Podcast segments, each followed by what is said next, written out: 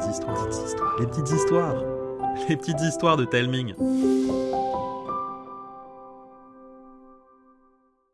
Zélie, c'est votre héroïne, que l'on a créée ensemble.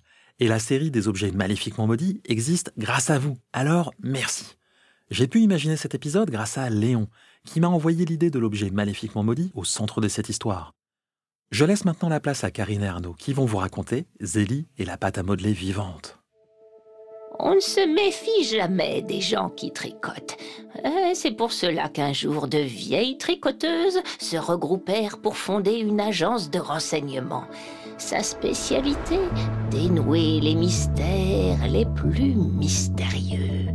De fil en aiguille, confrontées à toutes sortes de bizarreries, les tricoteuses récoltèrent quantité d'objets, souvent banals mais capables de causer un sacré bazar. Cadenassés dans une pièce de la base secrète des tricoteuses, ils n'étaient jamais censés refaire surface. Mais c'était compté sans une famille de malfrats frappadingues, les laisses, qui réussit à tous les dérober. Et c'est ainsi que ma petite fille Zélie se lança, avec son ami Timmy, dans la quête des objets maléfiquement maudits.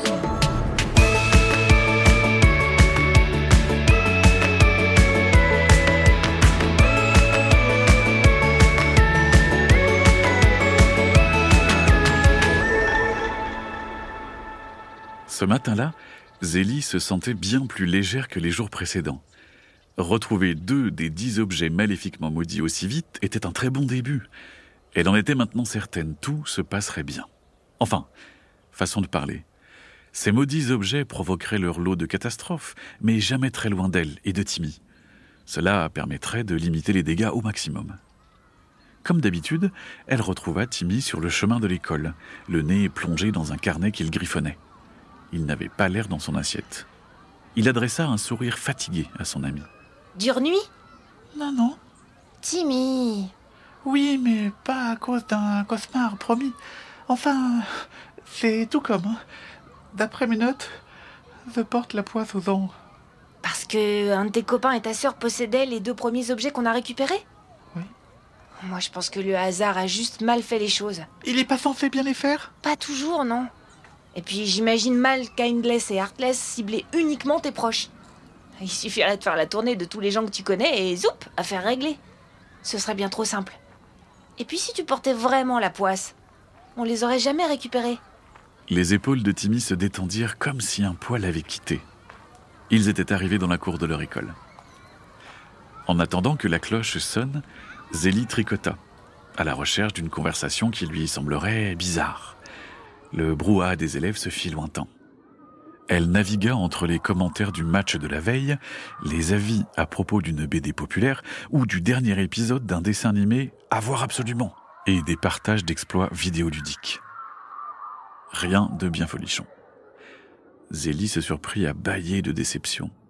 Soudain, un grognement sourd suivi de deux cris courts résonnèrent à l'orée de sa zone d'écoute. Zélie Zélie Zélie Faut y aller À contre-cœur, elle rejoignit le flot d'élèves qui entraient dans le bâtiment en scrutant les alentours, les sourcils froncés.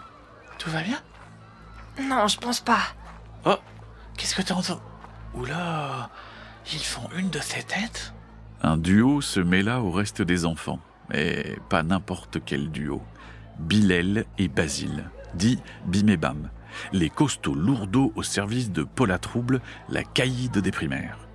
Ils étaient du genre à rouler des mécaniques, mais ce coup-ci, ils étaient pâles comme des linges et jetaient des coups d'œil inquiets en marmonnant. Zélie prit le risque de tricoter dans le couloir, même si c'était interdit. C'était quoi cette chose? Le le fantôme des toilettes Un coup de coude dans les côtes fit émerger Zélie. Timmy était à côté d'elle, devant la porte de la classe. Depuis son estrade, Madame Douce-Amère lui jetait un regard noir. Timmy vola à sa rescousse en trottinant jusqu'à sa maîtresse, qui l'écouta, avant de regarder à nouveau Zélie avec un sourire gêné. Qu'est-ce que tu lui as dit? Que tu voulais finir cette étarpe pour elle? Tout le monde s'assit. Pour autant, Madame Douce-Amère ne ferma pas la porte. Elle resta plantée à côté de son bureau. Son index tambourinait sur ses bras croisés. Une minute interminable de silence passa. Lassée d'attendre, elle lâcha un qui fit sursauter tout le monde. Elle se dirigea vers la porte. D'où une géante émergea.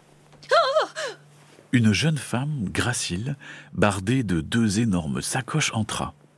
Elle nageait dans un pull jaune trois fois trop grand pour elle.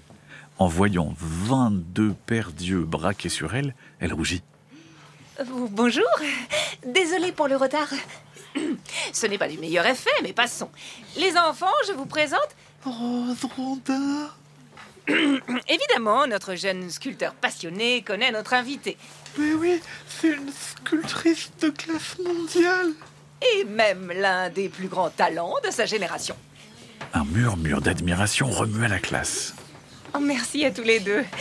Bon, Elle déposa ses deux lourdes sacoches par terre. ça vous dirait de prendre euh, un cours de sculpture? La suite échappa complètement à Madame Douce-Amère. La salle se transforma en atelier. Rose avait ramené quantité d'œuvres pour les commenter. Elle s'enflammait en racontant des anecdotes sur leur création, ainsi que des trucs et astuces qu'elle avait appris au fil du temps. Ses yeux brillaient tout autant que ceux des enfants. Bon, la théorie c'est bien, mais la pratique c'est quand même mieux, non? Hurrah retentissant dans toute la classe. Euh, C'est que je n'avais pas prévu de matériel. Moi si, c'est pour ça que je suis arrivée en retard. J'avais oublié ma sacoche à Malice. Cette sacoche était remplie d'une quantité incroyable de blocs de pâte colorées et d'outils de modelage. À l'invitation de Rose, chaque enfant vint se servir, sauf Lizzie. Elle avait étalé devant elle son propre matériel et sorti un petit coffret dont elle extirpa un bloc de pâte à modeler grisâtre. Eh bien, une autre passionnée formidable.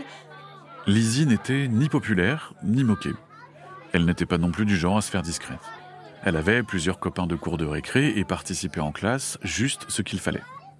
Lizzie était dans la moyenne des enfants normaux. Personne ne la connaissait vraiment, alors euh, personne n'aurait pu se douter que Lizzie partageait la même passion que Timmy, la sculpture. Encore moins qu'elle avait développé son talent seule, en avalant des tonnes de tutos. La voir avec tout son attirail fit donc se lever nombre de sourcils et siffler la plus grande langue de vipère de l'école, celle de Paula Trouble, la caïd des primaires. Ah, c'est bien, Lizzie, tu fais de la pâte à modeler comme les maternelles. Oh, Taisez-vous, Paula, hein, et montrez-nous de quoi vous êtes capable, vous. Ah, bien, bien, bien, bien, bien. J'ai qu'une chose à dire, lancez-vous.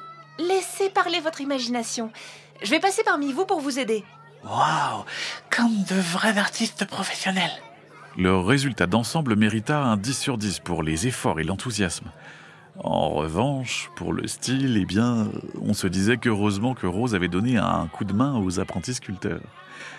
Électrisé par la présence de Rose, Timmy réussit à créer une réplique exacte du roi boule.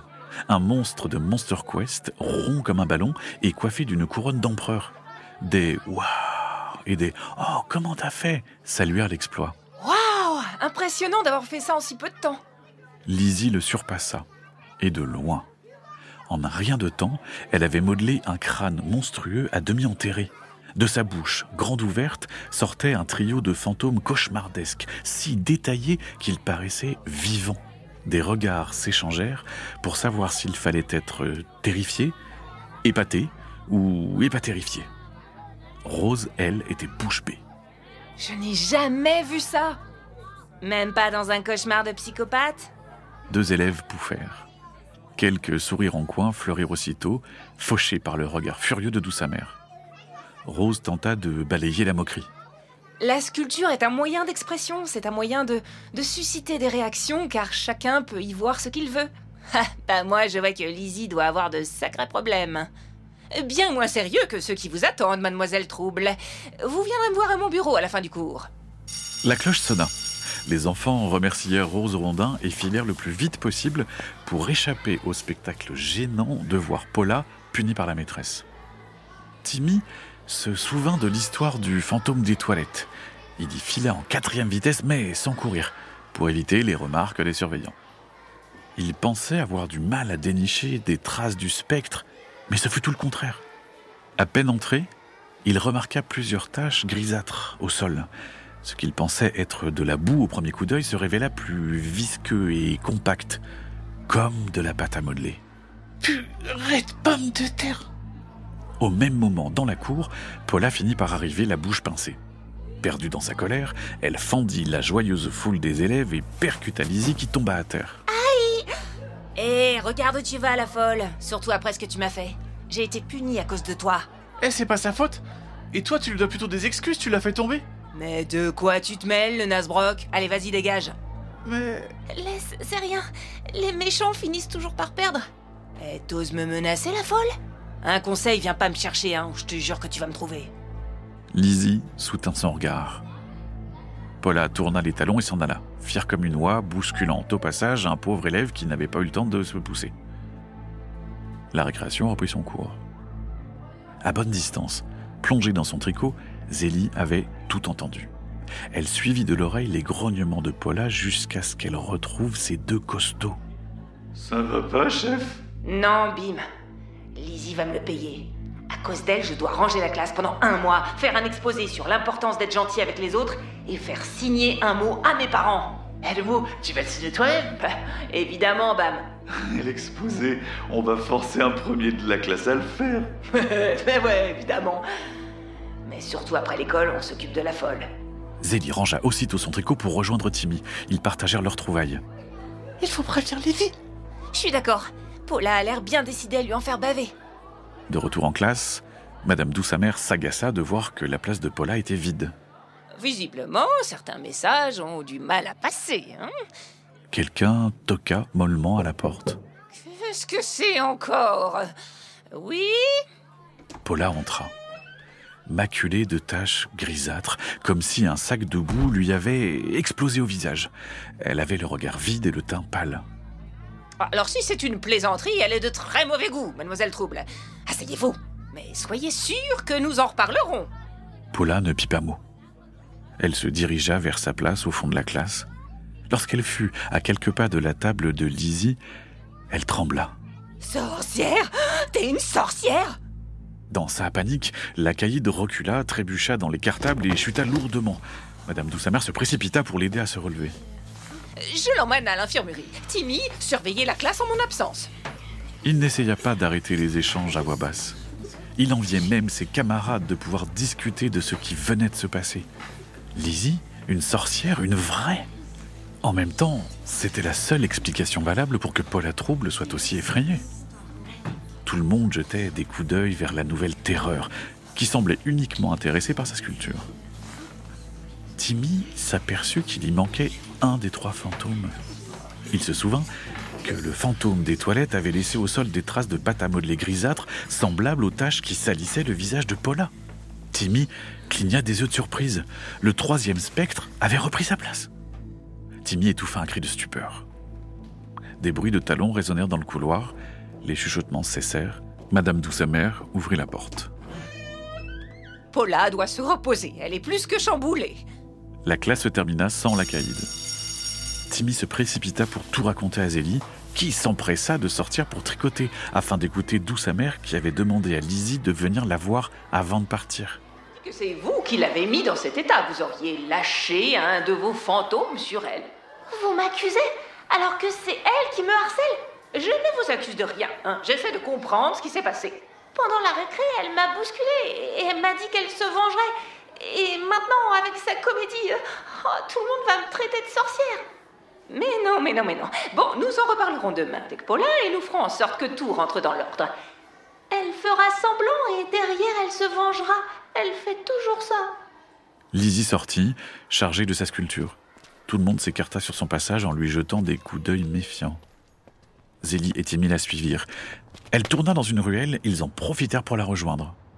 Hé, Lizzie On aimerait te parler d'un truc. Lizzie s'arrêta. Elle les fixa l'air là, les yeux rougis par la tristesse. Alors, euh, bon, euh, on se disait que euh, tu jouais peut-être avec le feu. Vous croyez vraiment que j'ai terrorisé Paula? Pas besoin de nous mentir, on sait. Ah oui? Et comment j'aurais pu faire peur à la caïd de l'école? Avec euh, ta pâte à modeler. Comment vous le savez? Tu devrais nous la donner. Elle est. Vous la donnez? Alors que je l'utilise pour donner une leçon à ces brutes. deux mains potelées saisirent Zélie et Timmy par le col et les envoyèrent valdinguer en arrière. Une ombre énorme les dépassa. Un bruit de sculpture brisée résonna en écho. Bam se dressait face à Zélie et Timmy. Bim avait plaqué Lizzie contre le mur et la soulevé par le col. Paula se tenait à côté. C'est nous qui allons te donner une bonne leçon, sorcière. À force de martyriser les autres, on finit par payer. Euh. Chef? Tais-toi, Bim. Je cause avec ma proie. Les morceaux de sculpture fondirent pour s'agglutiner en trois flaques pâteuses qui s'étirèrent et bloglottèrent furieusement avant de libérer trois fantômes en pâte à modeler. Les monstres dominaient les enfants de toute leur hauteur. Ils engloutirent la bande de Paula en une bouchée. Les fantômes recrachèrent Bim, Bam et Paula inconscients pour foncer vers Zélie.